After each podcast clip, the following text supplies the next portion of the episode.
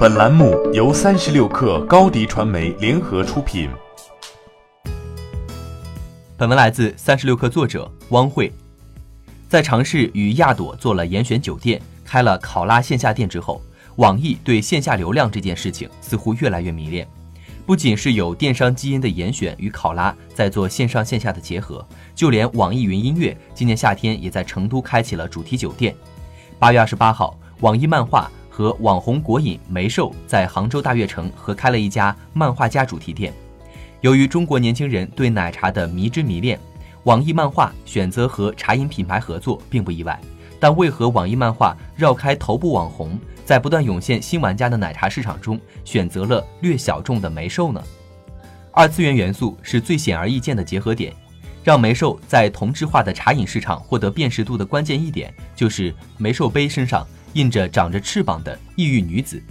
更重要的原因是，梅寿愿意给予网易漫画推广更多的配合。如果网易漫画选择和估值几十亿的强势网红合作，需要投入的资本以及撬动的话语权显然是不同的。对于大公司网易和已经拥有三百多家分店的梅寿来说，第一家合开门店的收入并不重要。这只是他们的试水之作，如果效果好，那么网易漫画打算随着店铺下沉去收割广阔的三四线漫画市场。而今年拼多多的上市告诉人们，一二线城市已经成为存量市场，往下走才有广阔天地。一家梅寿门店一天有上千杯的出货量，对于网易漫画而言，哪怕杯子上只印个二维码，也是一个收获三四线城市增量的不错的入口。不过，这一切后续推进都建立在第一家合开店表现良好的前提下。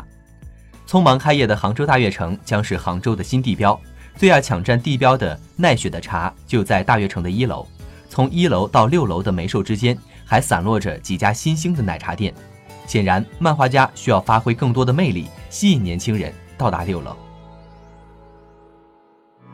下载三十六课 APP，收听新商业第一频道。给你精彩一百倍的商业科技内容。高迪传媒，我们制造影响力，用最专业的态度为企业提供视频、音频全流程解决方案。商务合作，请关注公众号高迪传媒。